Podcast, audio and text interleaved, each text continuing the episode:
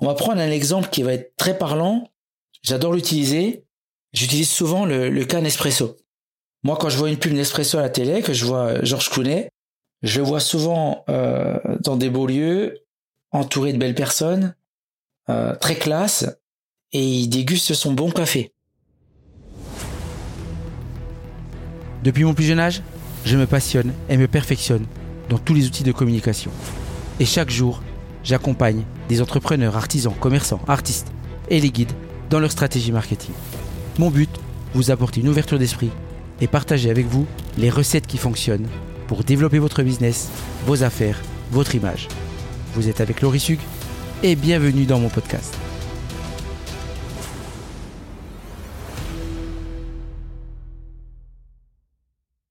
Un jour, j'accompagnais un entrepreneur et il a fallu que je lui fasse comprendre ce qu'était l'image ou ce qu'était le contrôle de l'image.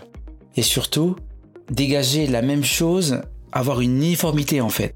J'ai pris un peu de temps, j'ai pris euh, oh, une bonne heure je pense, pour l'initier et lui donner vraiment une, une attention particulière au maintien et à la cohérence de sa communication sur euh, le multicanal et le multisupport.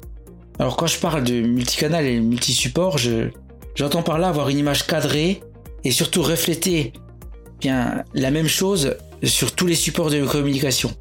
Tu sais, il y a, une vingtaine d'années, surtout avant que le web explose et que les réseaux euh, sociaux explosent, il n'y avait pas 50 réseaux de communication. Tu communiquais autour de chez toi, tu rayonnais autour de chez toi, tu utilisais, euh, pour les meilleurs, je m'en souviens, la radio, deux trois pubs au cinéma, et 4 par 3 la boîte aux lettres. Euh, voilà, c'était vite fait, hein, on avait fait vite le tour. Et depuis que les réseaux ont explosé, que le web a explosé, que l'intelligence artificielle a explosé, t'as vraiment une communication multicanal et multisupport. C'est-à-dire que tu peux très bien euh, communiquer sur Facebook, Instagram, TikTok, euh, LinkedIn, Google, My Business, Google Ads, ton site internet, plus tous les moyens qui existaient auparavant. Et la grosse euh, problématique, le challenge euh, des entreprises, c'est d'avoir une image uniforme sur tous ces canaux de communication. Et souvent, c'est compliqué pour les, euh, je dirais, petites entreprises, des entreprises de taille moyenne, qui mettent des coups d'épée dans l'eau et qui font une, communication qui est pas super bien contrôlée. On va prendre un exemple qui va être très parlant. J'adore l'utiliser. J'utilise souvent le, le cas Nespresso. Moi, quand je vois une pub Nespresso à la télé, que je vois Georges Clooney, je le vois souvent euh, dans des beaux lieux, entouré de belles personnes, euh, très classe, et il déguste son bon café. Et ça te donne envie d'aller pousser la porte euh, d'un store Nespresso, ou d'aller sur le site web, ou de regarder ce qui se passe. Et si on va un petit peu plus loin, quand tu vas sur les réseaux sociaux sur le site internet, tu as exactement le même cadre dans cette image. Tu as une charte graphique qui est homogène, cadrée, euh, bien élaboré et qui est respecté. Et si tu vas encore un petit peu plus loin, bien quand tu arrives dans le store, tu as du personnel euh, qui est bien éduqué, euh, qui a des process, qui a un dress code et qui a, toute une cinématique, toute une stratégie de vente. Et encore une fois, tu retrouves la même image, le même cadre que tu as vu dans la pub ou sur le site internet. Quand tu vas un petit peu plus loin, que tu décides d'acheter une, une machine à café, ou des capsules. C'est très bien emballé. On te raccompagne à la porte d'une belle façon et quand tu arrives chez toi, tu déballes ta machine ou tes capsules et encore une fois, tu as vraiment le même standing que ce que tu pouvais retrouver à la télé ou ce que tu pouvais euh, voir sur le web ou sur les réseaux sociaux. Et quand tu dégustes ton café, que tu essayes ta machine, que tu l'ouvres, eh bien tu n'es pas déçu par la qualité. Donc on peut parler ici d'une image cadrée à 100%.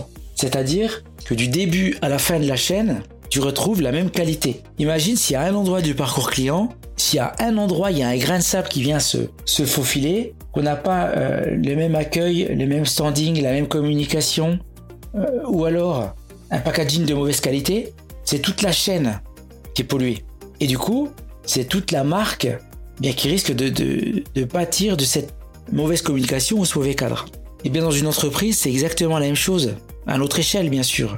Nous ne sommes pas tous euh, Nespresso ni Georges Clooney, mais nous pouvons quand même nous atteler à avoir une image cadrée.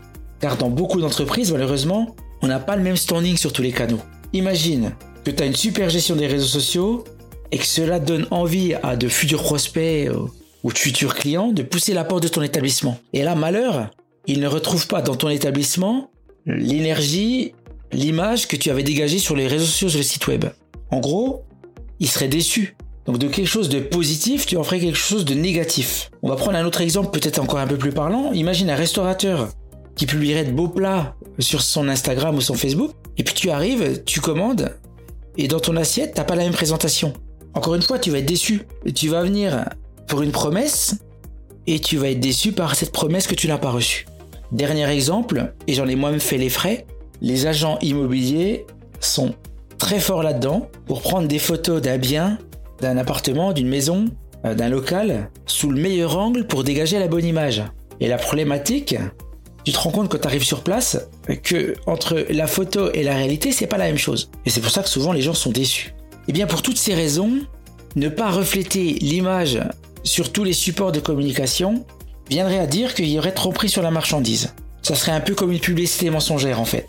Et le hic dans tout cela, au lieu de créer une bonne expérience client, tu crées un bid et c'est terrible pour ta marque, ton entreprise et ton client.